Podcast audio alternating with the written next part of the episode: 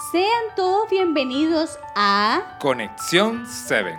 El día de hoy meditaremos en Ezequiel capítulo 37. ¿Y de qué nos habla este capítulo, Laura?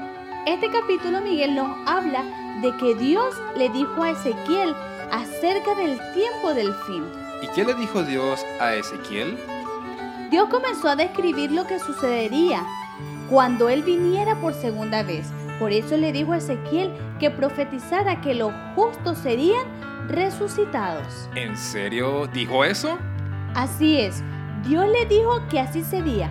Por eso te invito a leer Ezequiel 37:13. Te pido que por favor lo leas. Claro que sí. Dice así, y sabréis que yo soy el Eterno, cuando abra vuestros sepulcros y os saque de ellos, pueblo mío. Este versículo revela lo que Dios hará en el futuro, con todos sus hijos fieles, con aquellos que confiaron en el Señor. ¡Wow!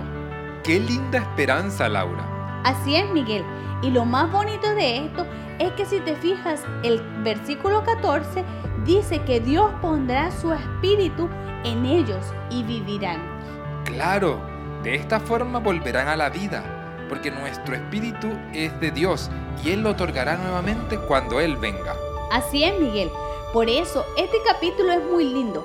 Además, en el versículo 27 relata lo mismo que nos habla Apocalipsis 21.3, donde menciona que Dios morará en medio de su pueblo y Él será su Dios y ellos serán su pueblo para siempre.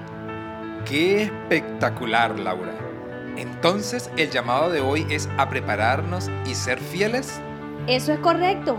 El llamado es a prepararnos porque hay una esperanza.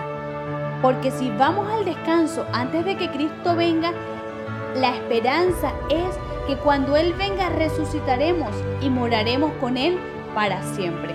Yo quiero prepararme entonces, Laura, para morar con Él para siempre. Yo también quiero. ¿Y tú, querido oyente?